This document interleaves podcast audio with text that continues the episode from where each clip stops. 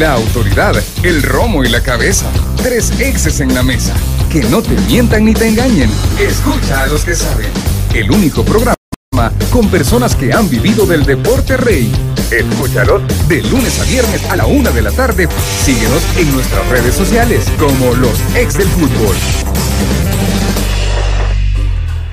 Hola, ¿qué tal? Buenas tardes, bienvenidos a los ex del fútbol en este día miércoles. Mucha información deportiva, sorpresas. Hoy venimos filudos, sobre todo el profe Emiliano Pedros, a quien le damos la bienvenida. Profe, ¿qué tal? ¿Qué tal? Buenas tardes.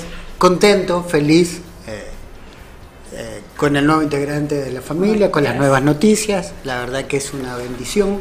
Uno como padre se le iluminan los ojos cuando escucha que, que la gente también va a tener esa bendición. Así que Estamos muy, muy contentos. Por eso tengo un sentido del humor muy particular. Ay, gracias, pero fue muy amable, Manuel. Ah, aparte, aparte. Con la camisa de El Salvador, porque hoy tendremos a nuestro seleccionador nacional, el profesor Hugo Pérez. Manuel, buenas tardes. Buenas tardes, Diana. ¿Y la camisa de la selección? Eh, pues la vamos a, tener ahí para, para cuando tengamos una ocasión especial, es decir, cuando la selección juegue. Él, yo, él sabe que yo lo envidio. Lo envidio, jugó muchos partidos con la selección, fue capitán de la selección nacional. Gracias, Emiliano. La, verdad, es que, la verdad Hay muy buenas fotos de Manuel. El fútbol, gracias, yo, yo me la tengo que poner porque nadie se acuerda de que yo jugué un solo partido. No hay, no hay ni siquiera un dibujo de ese partido. Y todavía hay gente que no es agradecida con el fútbol. A mí me tocó jugar varios partidos y la verdad es que el fútbol me dio esa oportunidad. Lo he comentado muchas veces y eh, siempre he dicho, había X cantidad de personas que, o N cantidad de personas que podían estarla vistiendo y a mí me tocó formar parte de un buen grupo de selección nacional. Eh, contento también de que, de que estés acá, Diana, me uno a las felicitaciones. Eh, los mejores deseos para vos y para tu familia y que también me, me, me alegra mucho que estés acá porque también el poder conducir este programa no es cuestión de alguien tan inexperto como yo, así es que te agradezco que estés acá. Gracias por la bienvenida y también por la felicitación. Profe Elmer, ¿qué tal? Buenas tardes. Hola, ¿cómo estás Diana? Eh, Manuel Emiliano, felicidades también por, por ese suceso que va a ser impresionante. Ahorita que, que, que, digo que ya terminó temporada, que aproveche a dormir bastante, porque luego ya cuesta un poquito más, ¿verdad? En ese mundo, como dice ahí el comercial, caóticamente maravilloso, ¿verdad? vale la pena tener esa, esas noches de desvelo. Y bueno, eh, estamos ya calentando nuevamente lo que se viene para estas semifinales, ya hay tema de selección nacional.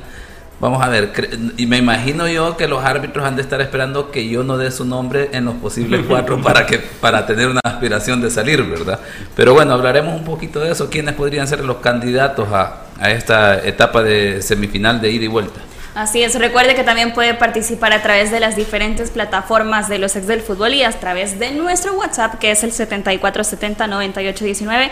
Como lo comentábamos, hoy tenemos eh, la llamada con el técnico de la selección nacional, Hugo Pérez. Es importante conocer el proyecto que tiene con nuestra selección. Eh, hay una convocatoria, lo debo decir, preliminar. ¿Qué quiere decir esto? Que se han llamado jugadores en base para eh, que el profe los visualice, su juego y qué es lo que, lo que él quiere lograr con esta selección nacional. Eh, le vamos, antes de lanzar la llamada, eh, esta fue la primera convocatoria que se envió de los jugadores que ya no están en competencia con sus equipos. portero se llamó en primer lugar a Jonathan Guardado, a Miguel Lemus de Chalatenango, a Kevin Mergíbar, a Julio Cibrián, que son defensas, los volantes a ese A Carlos García de Municipal Limeño y a Jacobo Catán del cuadro de Sonsonate. También hay esta siguiente convocatoria, que esta fue eh, la primera pero hay que recordar que estos jugadores todavía están en competencia con sus equipos, como es el caso de Mario González, también eh, de, eh, tenemos a Oscar Pleites, Iván Mancía, Jonathan Jiménez, Brian Tamacas, Ronald Rodríguez, Kevin Reyes, Melvin Cartagena, Marcelo Díaz, Jairo Enríquez, Dustin Coreas, David Rugamas, Marvin Márquez, Rómulo Villalobos, Alexis Renderos, Eduardo Vigil, Lisandro Claros, Juan Carlos Portillo, Narciso Orellana, Marvin Monterrosa, Isaac Portillo y Gerson Mayen, que son los jugadores que fueron convocados en primera instancia cuando ellos terminaran eh, sin estos cuartos el fin de semana, quedaron ya libres, se hacían presentes a la convocatoria.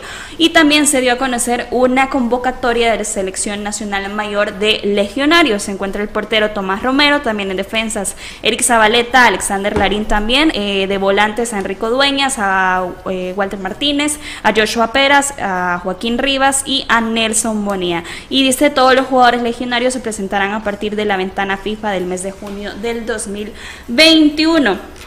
Como lo recordaba, es una convocatoria preliminar. También hemos escuchado entrevistas del jugador Darwin Seren, que él mencionaba de que le extrañaba porque nosotros visualizábamos a través de videoconferencias que se habían eh, reunido previamente con los jugadores, el cuerpo técnico, también eh, Diego Enríquez de la selección nacional y que Darwin le extrañaba este, esta convocatoria porque él no estaba presente. Sí, sí, mira, cada convocatoria, eh, sea quien sea el entrenador, en este caso el entrenador es alguien que ha ganado mucho crédito en, nuestra, en nuestro medio, en el medio del fútbol nacional, ha ganado mucho crédito por lo hecho en los meses anteriores. Sin embargo, esto nos, nos comprueba que convocatoria tras convocatoria, eh, sea quien sea el entrenador, pues siempre van a haber preguntas, ¿no? Evidentemente somos millones de personas que nos gusta el fútbol y cada quien tiene una forma de verlo de manera diferente. Lo importante va a ser confiar en el trabajo de un entrenador que ha demostrado en poco tiempo que tiene capacidad como para hacer eh, valer o, plasmar en cancha un buen fútbol. Vamos a tener la oportunidad de poder eh, preguntarle a él directamente también. Eh, cuáles son los planes, si esta es una convocatoria cerrada, si esto es una convocatoria abierta. Evidentemente la respuesta es es obvia, ¿no? El hecho de que es la primera convocatoria y no necesariamente es la convocatoria final para los partidos o para los compromisos que se tengan. Él querrá evaluar. Entonces, eh, lo que sí nos debe quedar claro es el hecho de que, eh, sea cual sea la convocatoria, siempre van a haber personas que van a estar consultando o cuestionando el por qué no está este, por qué no está el otro. El nombre de Fito siempre va a salir a, a, la luz, esté o no esté, Rodolfo siempre va a salir a la luz. Eh, para bien o para mal. Entonces, eh, el profe tendrá que irse acostumbrando a todo este tipo de comentarios. Y hablando de lo de Fito, eh, hubo palabras del mismo técnico de Alianza Tigana que él mencionaba, si Fito no estaba en esta convocatoria es porque Hugo Pérez fue enfático en la situación de salud física que tienen que tener los jugadores para estar dentro de la selección. Exacto. Sí, sí, me parece correcto. Con respecto a lo de Darwin, no a mí no me extraña que Darwin no esté y no tiene nada que ver con la capacidad, eh, con el liderazgo que él tiene, con la experiencia y con el rodaje que tiene en selección. Tiene que ver específicamente porque Hugo Pérez hace más de 30 años vive en Estados Unidos y creo que del que más información tiene es de Darwin Seren, porque él lo, vive... Eh, o, sea, o lo vivió en, carne propia todo lo que ha hecho Darwin en los últimos cinco años seguramente. Eh, probablemente la forma que trabajan en, el Dynamo o en la MLS tenga que ver también con el sistema o el ritmo de juego que él quiere implementar en la selección. Entonces, a Darwin lo puede llamar un día antes y si, y si es lo que yo creo que puede llegar a ser, rápidamente va a entrar en la dinámica del equipo. Tiene todo, tiene talento, tiene experiencia. Eh, si decimos esto, ¿no? Eh, tiene un lugar bien específico en la cancha eh, tiene el conocimiento del entrenador y, tiene liderazgo, entonces eh, es un jugador que, probablemente a él le hubiese gustado estar por, por, venir a su país, por estar junto a sus compañeros, pero eh, entre comillas me parece lógico que él no esté, así que que no esté hoy, digo, ¿no? Y, que, y que sea claro y enfático también que son convocatorias preliminares, que estos jugadores todos los, jugadores que han sido en el corto plazo seleccionados y hoy no están, obviamente van a seguir siendo visualizados y su rendimiento les va a decir si están para venir o no. Es que muchas veces, perdón, eh, muchas veces el aficionado común o, muchas veces incluso los mismos medios de comunicación confundimos eh, el hecho de que, o aquel dicho que en la selección tienen que estar los mejores. Pero para poder llegar a depurar cuáles son los mejores, tiene que haber también un proceso de selección de la misma selección, ¿no? Entonces, cuando Emiliano menciona no me sorprende que no esté, no tiene nada que ver con el hecho de juzgar de, eh, o, prejuiciar que no tenga o no tenga la calidad para estar o no estar. No, eso, eso, eso en mi caso no está en tela de duda. Exactamente, entonces es un jugador que ya, ya, ya se conoce y que son, eh, estas son convocatorias preliminares y que si tenés la información de este jugador, pues entonces ocupemos ese cupo para ver otro tipo de jugadores y captar la mayor información de otro tipo de jugadores. Es lo que alcanzamos a ver, tendremos la oportunidad de preguntarse. Sí, por, por eso mismo, ¿no? Porque aparte si se quiere hacer un, un plan de trabajo o un proyecto a largo plazo, entonces lo que haces es visualizar al futuro. Darwin ya sabes lo que te puede dar a la edad que él tiene, probablemente, ojalá que sí, pero en tu edad deportiva se podría decir que vos ya diste lo, mejor que tenés, ya estás en tu techo. Entonces vos le puedes dar hasta cierto punto al entrenador. Pero hay un montón de jóvenes que podrían llegar a ser el recambio de él y seguramente eso es lo que quiere ver, eh, visualizar hasta dónde pueden ir, ir buscando también el reemplazo para Darwin, porque obvio que Darwin no va a ser eterno. Y, hay que ir mirando hacia el futuro, ¿no? no hay que ser cortoplacista. El ser cortoplacista en los últimos, yo que tengo 25 años de vivir en el país, no ha llevado a esto que estamos hoy, o sea, a nada. Entonces, hay que una vez tratar de pensar a futuro. Profe Elmer, eh, mucha afición la misma prensa deportiva se extrañaba por la rápida convocatoria que hizo el profesor Hugo Pérez. ¿A usted qué le parece que rápidamente se ha puesto en forma de trabajo con los jugadores que han quedado fuera con sus equipos? Vamos a ver, y es de recordar que eh, tiene que estar planificando bajo dos líneas, ¿verdad? Una es para solventar o enfrentar, más que sol, bueno, no es solventar, es eh, afrontar, enfrentar los compromisos ya en junio, ¿verdad? Que estamos hablando de partidos importantes que implicarán jugarse eh, la posibilidad de estar en la siguiente ronda de las eliminatorias de rumbo a Qatar que sería lo, más inmediato, lo más urgente y que también es importante. Luego tiene que pensar en, la, en el grupo que conformará la, selección para la participación en Copa Oro en julio. Y bueno, luego lo, lo siguiente, ¿verdad? Que se entiende que, que sería como, como lo, lo, más largo plazo, que es el proceso para, como lo ha anunciado la federación, que sería el proceso para 2026, que ahí es donde entra la planificación de tomar en cuenta el grupo de jugadores de la, de la selección sub-23. Y de repente pues nos, nos, genera cierta incógnita el hecho de que, que, tanto tiempo tendrá para prepararse, pero a la vez entramos con esta dinámica que eh, los equipos de primera división, eh, en el caso de los cuatro clasificados, están pensando en sus intereses y bueno, eh, tocará echar mano en un primer momento, como lo han hecho, de los jugadores disponibles, ¿verdad? Para que pueda ir eh, estableciendo su idea de trabajo, su idea táctica, qué es lo que él busca a, corto plazo. Y bueno, luego eh, queda el grupo de jugadores, como ya lo mencionaron, extranjeros o, o legionarios, como se les conoce, para que puedan incorporarse. y que tendrán que retomar la idea también, ¿verdad? Algunos, pues obviamente eh, ya la tendrán algunos de los que están en la sub-23 y otros eh, los que tendrán que, incorporarse y trabajar con él por primera vez. Así es, son proyecciones importantes que tiene el profesor Hugo Pérez. Ahora, creo que una pregunta eh, que todos nos hacemos es importante pensar, luego de lo que Hugo Pérez nos nos mostró con la selección sub-23, a pesar del poco tiempo que tuvo de preparación, ¿cuál será la vara también con la que se va a medir a este Hugo Pérez ahora con la selección mayor? Es una excelente pregunta. ¿Por qué? Porque eh, probablemente en selección sub-23 se juzgaban formas, ¿no? Eh, en selección sub-23 se juzgaban formas. Las formas tan buenas que él mostró eh, o que su equipo mostró permitieron opacar en todo momento a cualquier resultado que hubiera existido en, selección sub-23. Tanto así que quedamos fuera, pero las formas fueron eh, mucho más importantes que los resultados. Ahora, en selección mayor, eh, yo te contesto esto con, con, una misma pregunta, ¿no? Y es, ¿qué se va a medir más? Si es las formas, pensando en que esto sea un proceso para 2026, o los resultados a corto plazo, pensando en que esto es un proceso o no es un proceso, ya está encaminado hacia 2022, ¿no?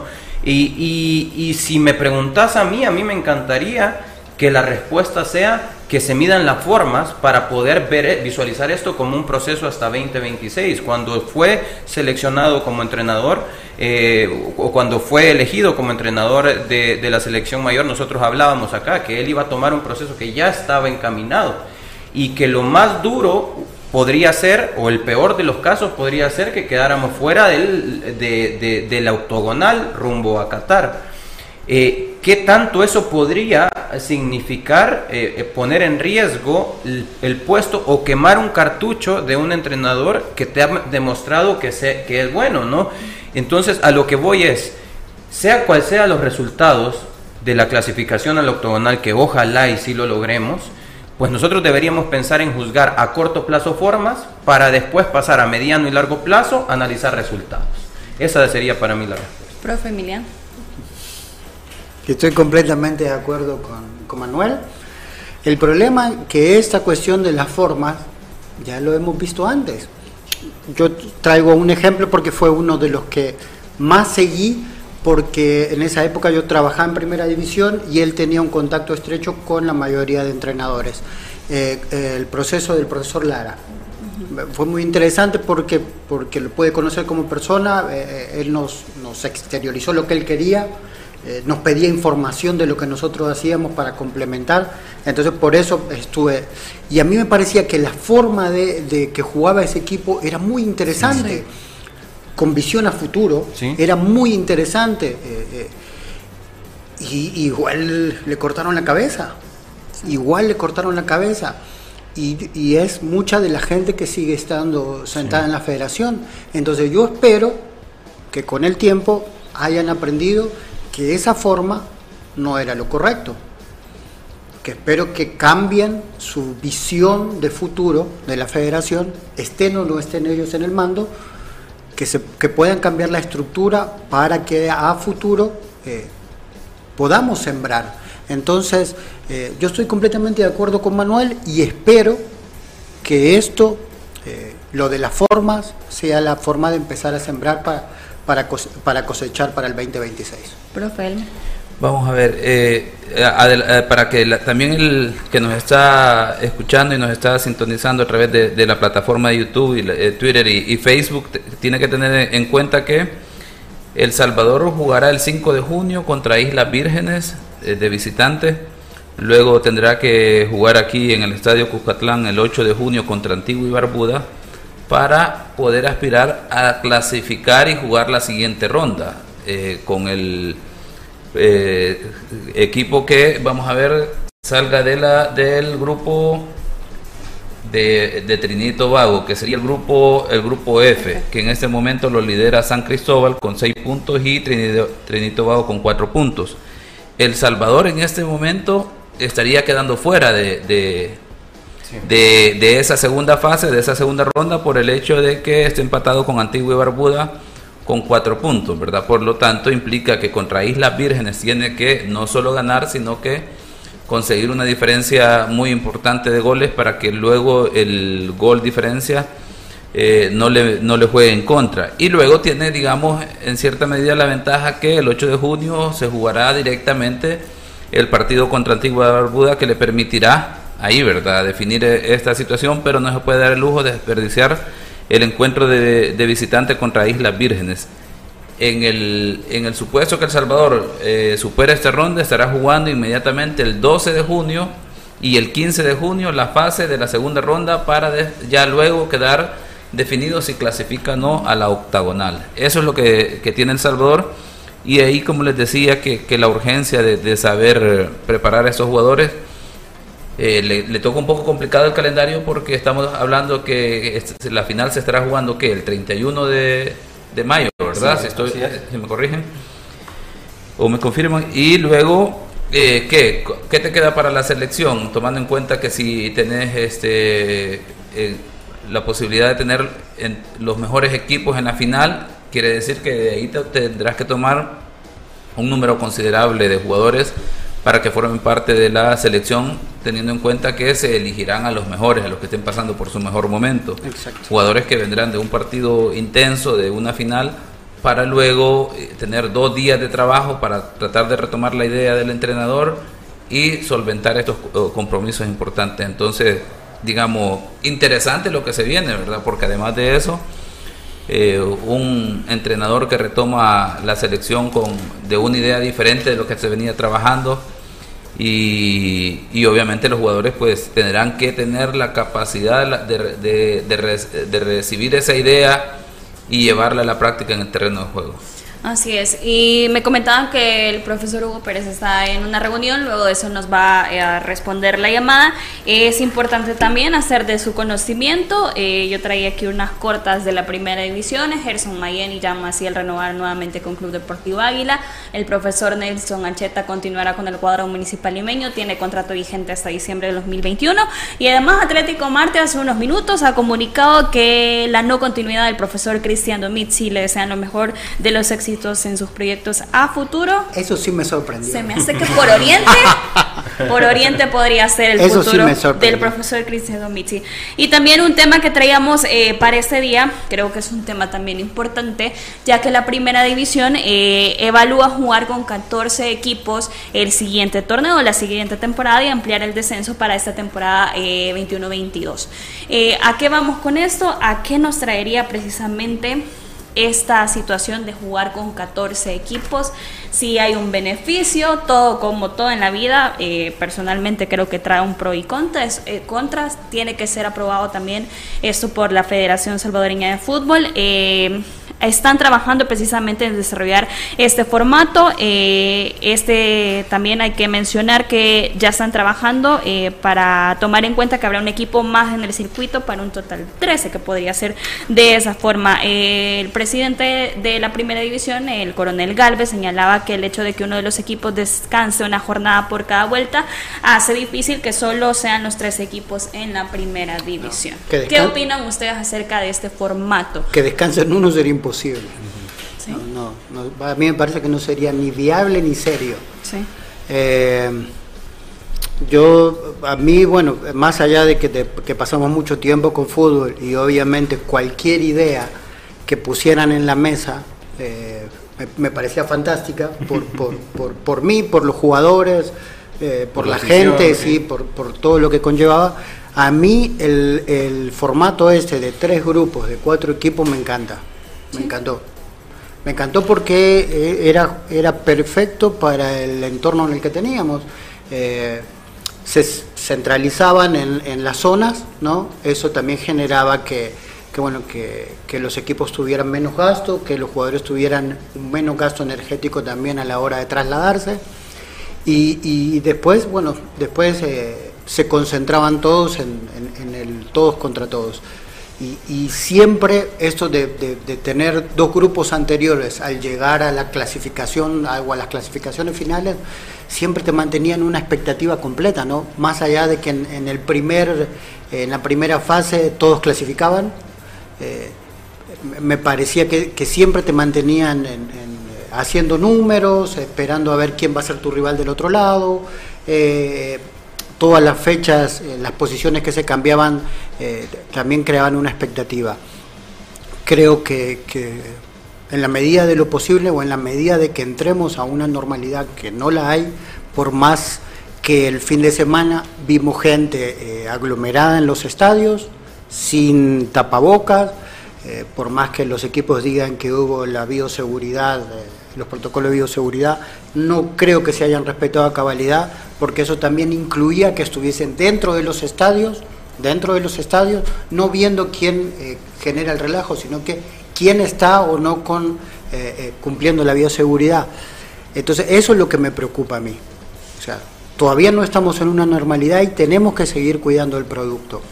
Entonces creo que, bueno, en ese aspecto el formato en el que todavía estamos, eh, por el momento sería el más viable y, y, si pudiera ser a futuro, a menos encontrar otro que sea más atractivo, creo que debería quedar implementado.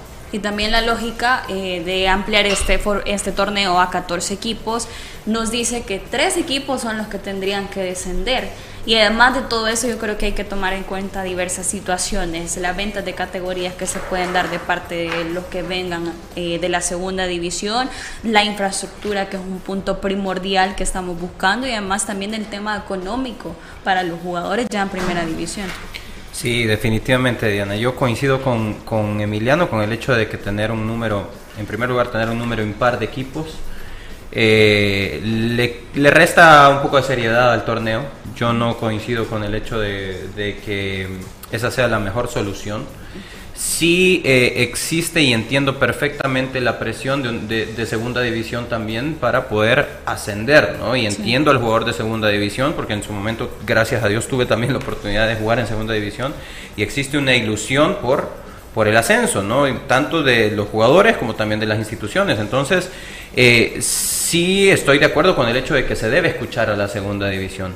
Eh, y que la reinserción hacia la normalidad debe tener un proceso. No puede ser eh, de la noche a la mañana, más aún ya habiendo aterrizado de que no hubo descensos en, estos, en, estos, en este torneo.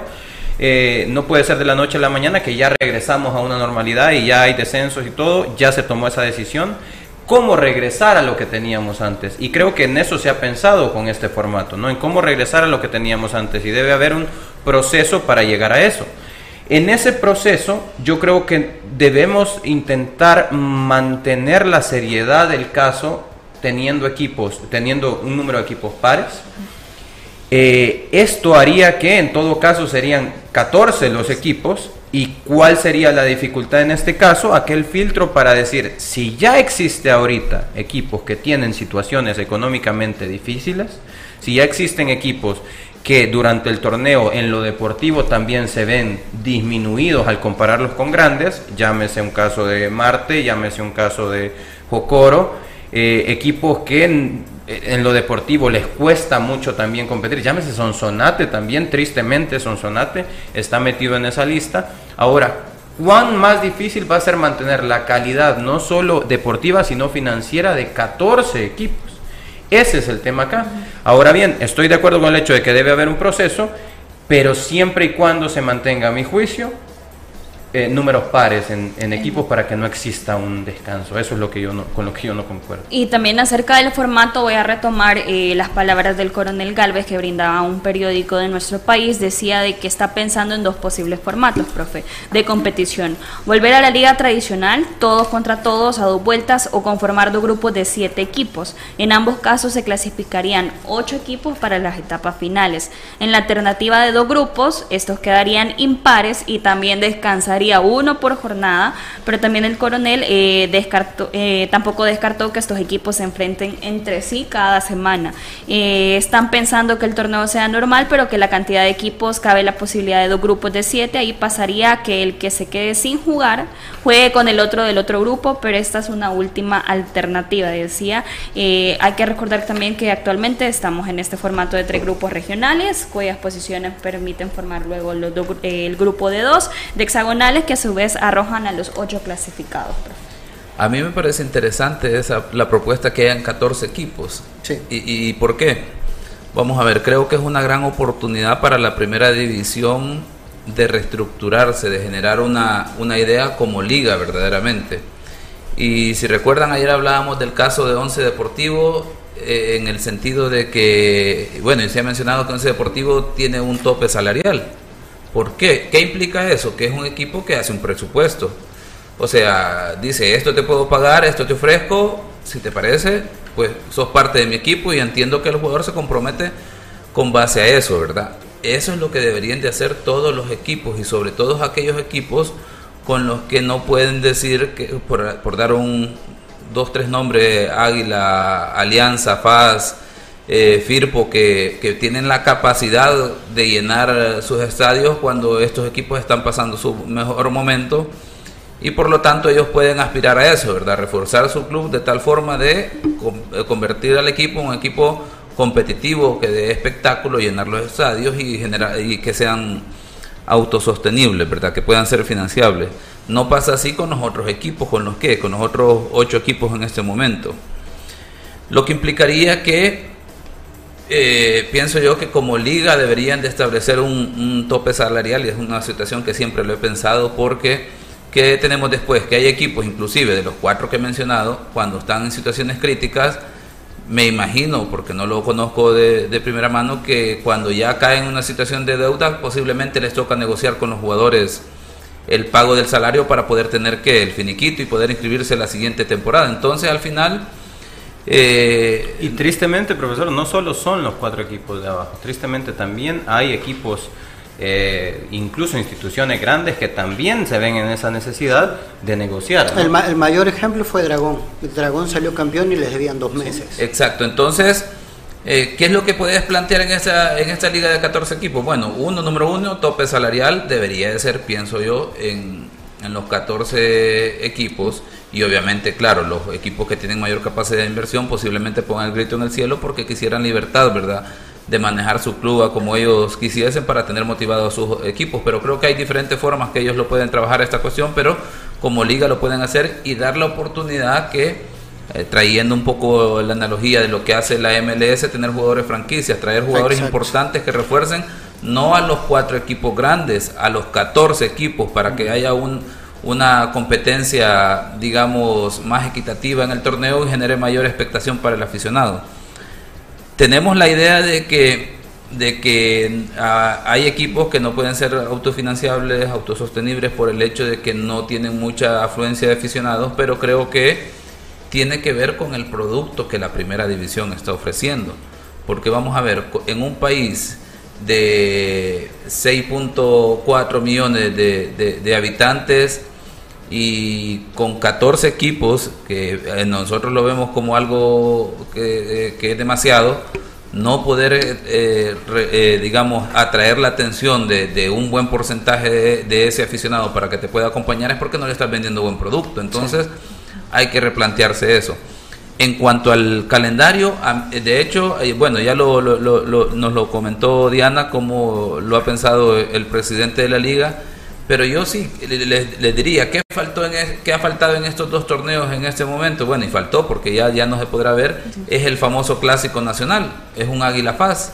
Entonces, este calendario de esta oportunidad de tener 14 equipos, de dividirlas en dos en dos grupos de siete te permite. Se enojó con usted, Javier. Se, enojó con usted, Javier. permite, clásico nacional y no incluyó a no, su vida. Voy, voy a, corazón de María aquí.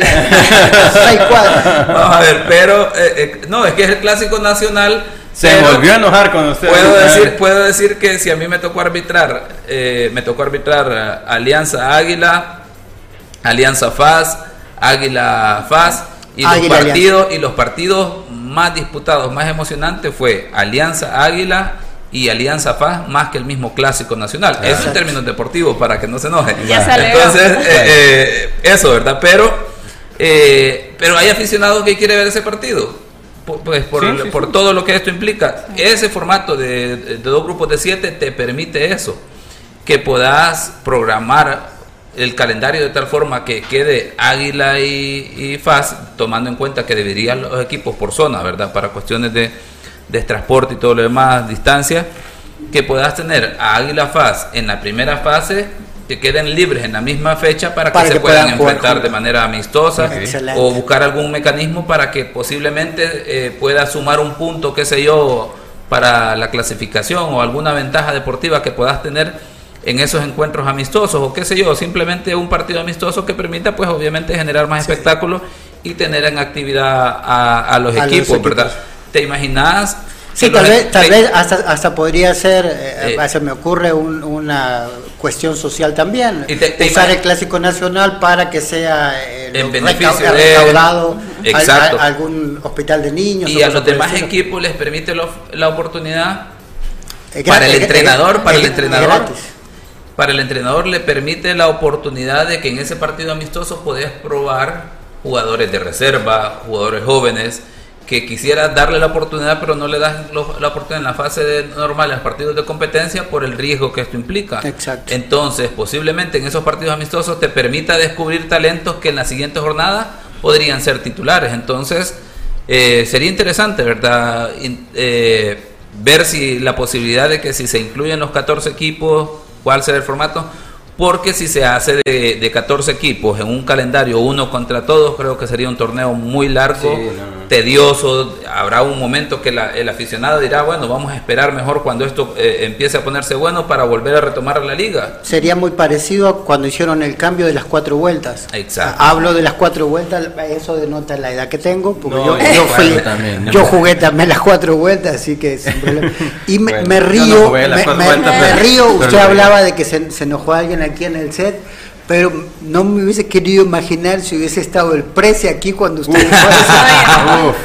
Bueno, y también eh, la primera división eh, ha tomado bien eh, pensar de que se pondría a la venta una plaza por 100 mil dólares para evitar que un equipo descanse también en esta situación que, que hablábamos en el torno de la posibilidad de que haya 13 equipos. Si es así, tendría que estar a la venta una, una plaza también en la primera división. Bueno, dejamos de lado este formato que es una posibilidad. Todavía falta que esté aprobado por, la, por la primera división en conjunto con sus directivos y también por la Federación Federación Salvadoreña de Fútbol. Y ahora, profe, un tema que a usted le gusta mucho, que hablábamos de qué árbitros tienen que tener actividad en semifinales. ¿Cuál sería el requisito, cuál sería la base que tendrían que tener estos árbitros para medirse este sábado en Las Delicias, en donde Santa, Santa Tecla recibe a Club Deportivo Paz, y el domingo en el Sergio Torres, donde Firpo recibe a Alianza. A las 3 de la tarde, por cierto, ese partido, ¿no?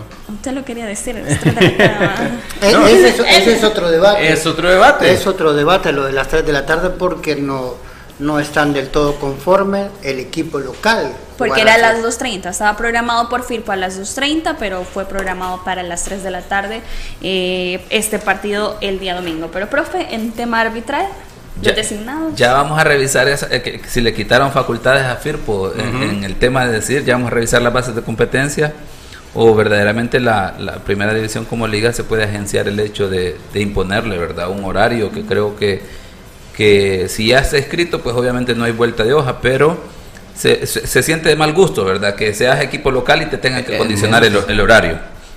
Bien, en cuanto al tema arbitral, y lo vamos a ver desde una perspectiva primero, en la medida de lo posible, lo más objetivo. Debería de ser rendimiento y continuidad los dos elementos principales que deberían de estar supeditados para la designación de un árbitro. El tercer elemento debe de ser el partido las características del partido y los equipos que requieren de una personalidad específica del árbitro y por lo tanto cuando tenés dos árbitros que posiblemente tienen eh, bastante cercanía el tema de continuidad y buen rendimiento, pues supeditas al tercer elemento que es qué es lo que necesita el partido.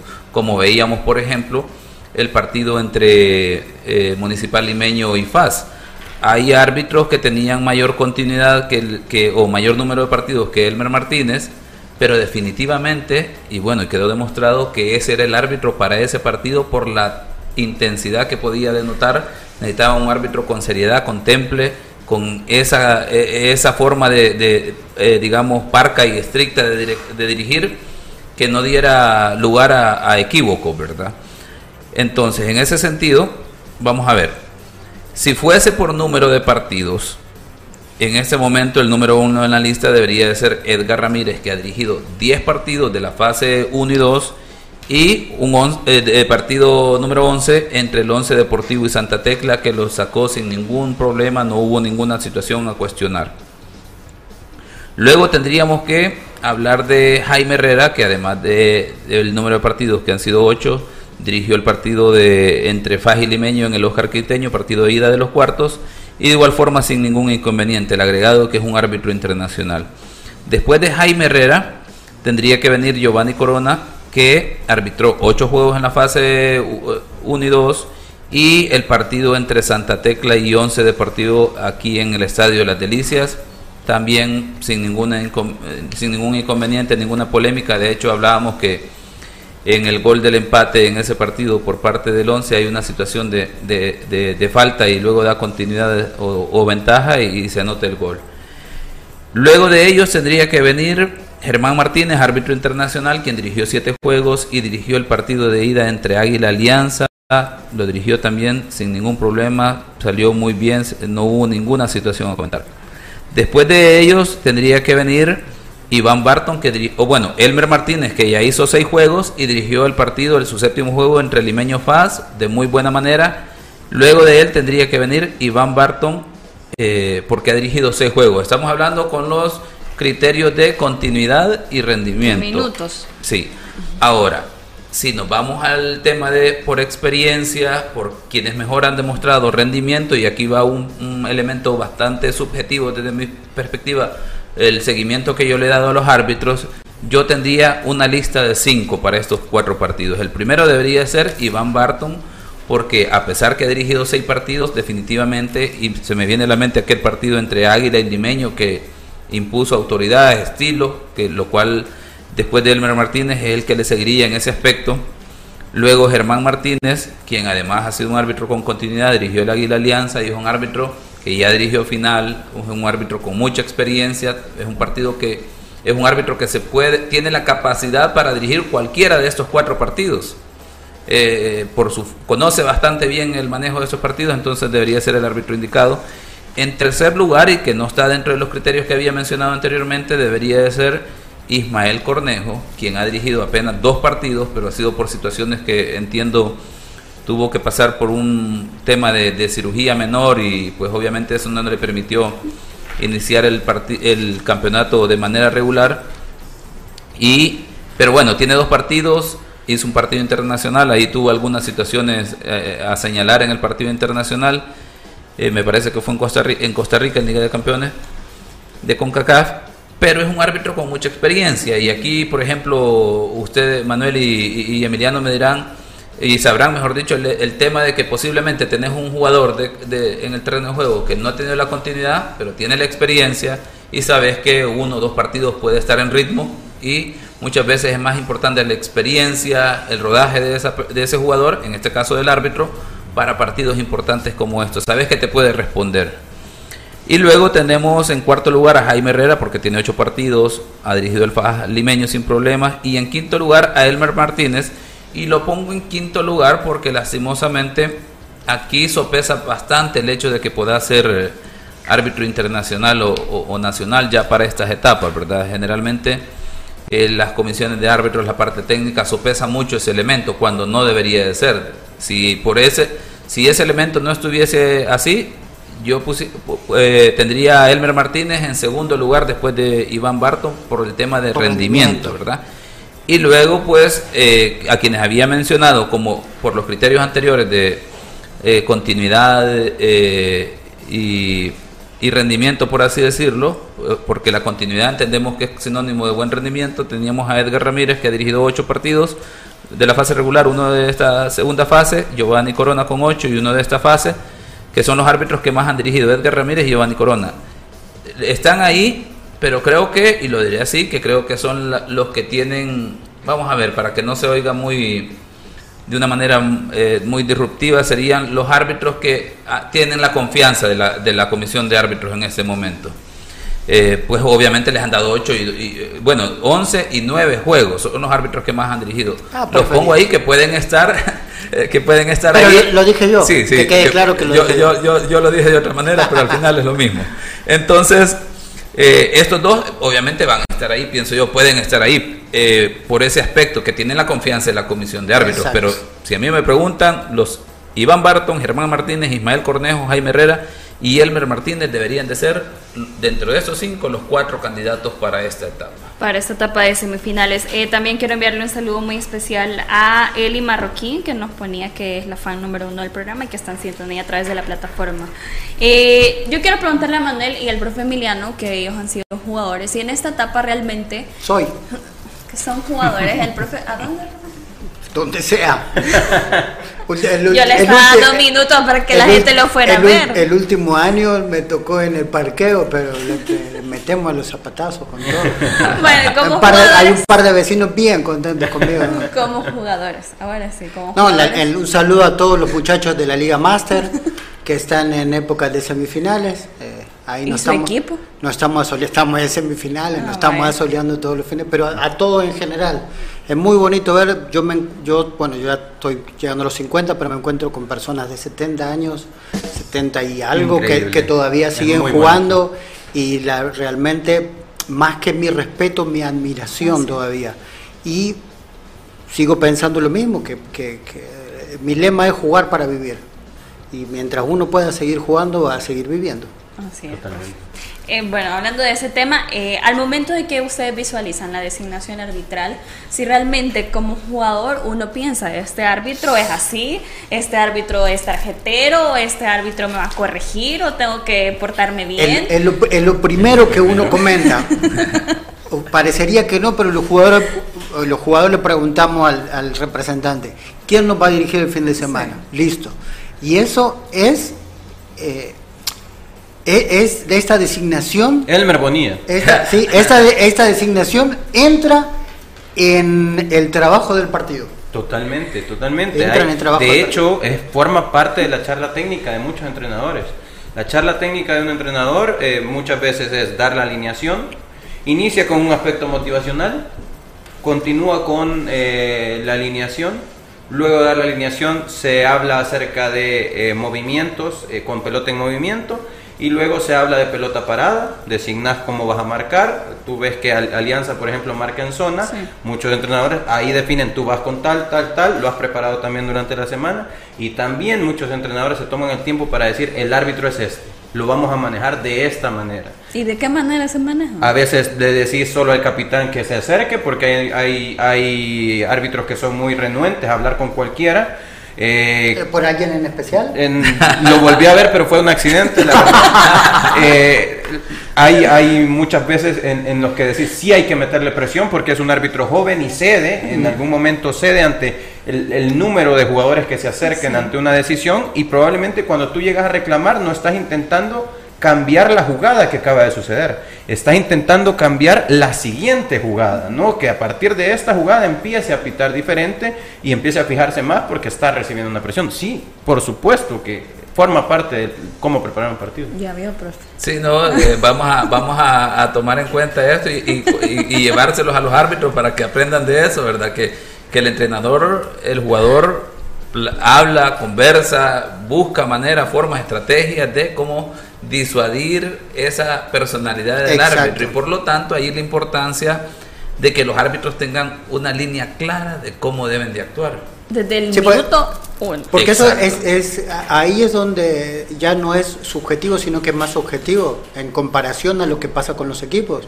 Usted tiene 12 equipos que juegan de una forma totalmente diferente, siempre dentro de las mismas reglas, pero en el cambio tiene 12 árbitros, no los que van a estar en la fecha, que ellos tienen que seguir una forma, entre comillas, de juego igual, dentro de las mismas reglas. Y, es que aquí entra el elemento que, me parece que en el arbitraje salvadoreño se ha perdido definitivamente y eso lo puedo asegurar y, y solo se lo diré y ustedes me dirán si, si es o no un elemento que está o no presente en los partidos, es que el árbitro tiene un objetivo principal que es erradicar todas las acciones de juego brusco Todas aquellas acciones de eh, juego malintencionado. Luego va el elemento de la protesta o aquellas situaciones que buscan el menoscabo de la autoridad del árbitro. Así, en ese orden van.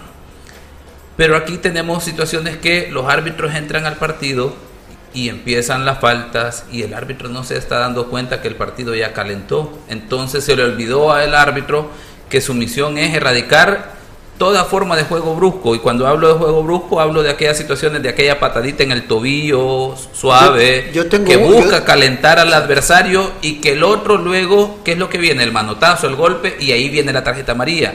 Y cualquiera, el que está solo viendo el partido, ve la situación de tarjeta amarilla y dice, sí, viene la tarjeta amarilla, pero viene ya como consecuencia de una acción que el árbitro permitió. Y eso es lo que el árbitro debe de cuidar, de no dejar que el juego se caliente, que hayan reacciones como consecuencia de situaciones que él no tuvo autoridad para erradicarlas inmediatamente, porque cuando el jugador se da cuenta de que se da esa patadita pequeña, el que la recibió ve que el árbitro firmemente llama la atención y si hay que tomar una medida disciplina- disciplinaria la hace, aquí el jugador definitivamente dice, ok, hay árbitro Claro. que se va a encargar de esta situación y yo me dedico a jugar. Todo lo contrario pasará de que a la segunda falta de ese tipo el jugador tendrá que reaccionar porque de lo contrario pasará todo el partido que terminará que con el tobillo inflamado, con eh, dolor en las piernas como consecuencia de esas pataditas recurrentes en muchos en muchos tramos del partido. Ese es el famoso ya te espero en la otra. y, el, y, el, famoso también que le aplican. Pero, pero lo que hablamos siempre, ¿no? De tratar de cuidar el producto del juego. Y estas situaciones que ustedes están nombrando tienen que ver eh, directamente con, con cuidar el producto. ¿No? Eh, uno, sabe que cuando van una pelota dividida está bien, alguien probablemente salga más lastimado de otro, pero esa patada en el tobillo cuando un jugador recibe de espalda, y es lo que usted dice, eh, si ve que hay árbitro, el, el, jugador en la siguiente vuelve a intentar algo productivo para el espectáculo, que en este caso es el juego. Pero si no dice no no no hay árbitro y este jugador termina golpeado y a la siguiente ya no intenta nada, entonces el que va a sufrir siempre es el de la grada porque va a ir en detrimento del espectáculo. Del espectáculo. Bueno, a continuación nos vamos rápidamente a nuestra sección Genios de la Tribuna. El fútbol, solo expertos lo manejan. Conoce la opinión de los genios de la tribuna.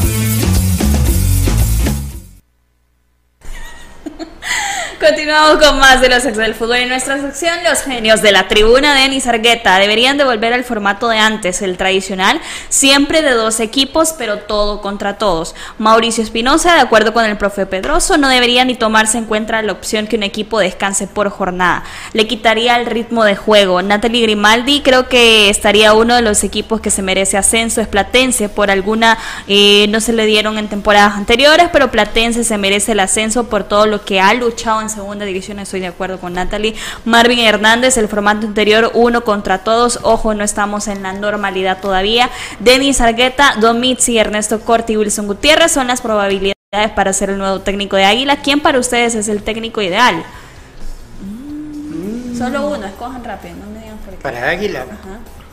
Eh, yo estaba. Lo, lo nombré de. Pero solo le da tres, Domitzi, Corti y Gutiérrez. Es pregunta cerrada. ah, es pregunta cerrada. Eh, eh, Corti.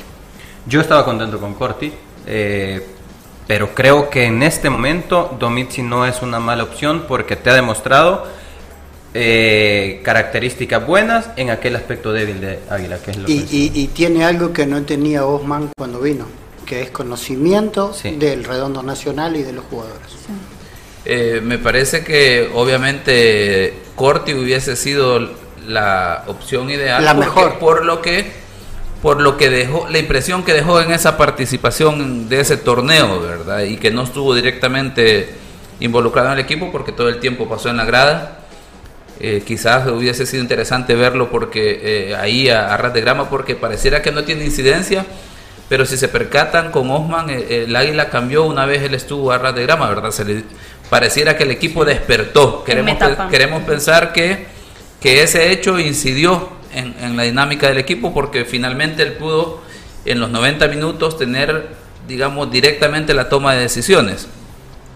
Es la inquietud que me quedaría con Corti, ¿verdad? Eh, eh Domici me parece también una buena opción por, eh, por ese es que le falta eso precisamente a Águila en este segundo torneo, que es esa dinámica de juego. Se vio un equipo lento, muchas veces con falta de actitud o motivación. Y bueno, queremos, quiero pensar que tiene que ver por la transmisión de la idea del entrenador más que por otros factores administrativos o extradeportivos, ¿verdad? Con el equipo. Eh, esa falta de motivación. Porque si, si, no, si no es eso, pues obviamente Domici sería un entrenador que pudiese darle eso, ¿verdad? La alegría, la dinámica, esa verticalidad que le, que le vimos a Atlético Marte y obviamente con la opción de que mejorar la parte defensiva, porque aquí sería interesante ver si, si en Atlético Marte fue el recurso humano que tenía para poder plantear un, un equipo defensivamente fuerte o verdaderamente tiene que ver con la idea de juego, ¿verdad? Que no se terminó de, complementar esa parte de la, ofensiva y, la defensiva. Bueno, Natalie Grimaldi, felicidades a Dianita, gracias Natalie, le deseo lo mejor y con la convocatoria se deberían de ver más quienes han estado a un buen nivel en este torneo y hay muchos jóvenes con talento que también merecen una oportunidad. La Lomita, claramente el profesor Pérez le está dando prioridad al recambio generacional buscando jugadores jóvenes, rápidos, eh, que se adecúen al fútbol moderno. También el objetivo a corto plazo de la selección mayor debe ser llegar a la octagonal y competir, lo cual debe servir para foguear, de, foguear a la selección de cara a las eliminatorias del 2026. Jonathan Escobar, muy de acuerdo, tiene que entrar gente fresca a la selección, aficionado aliancista.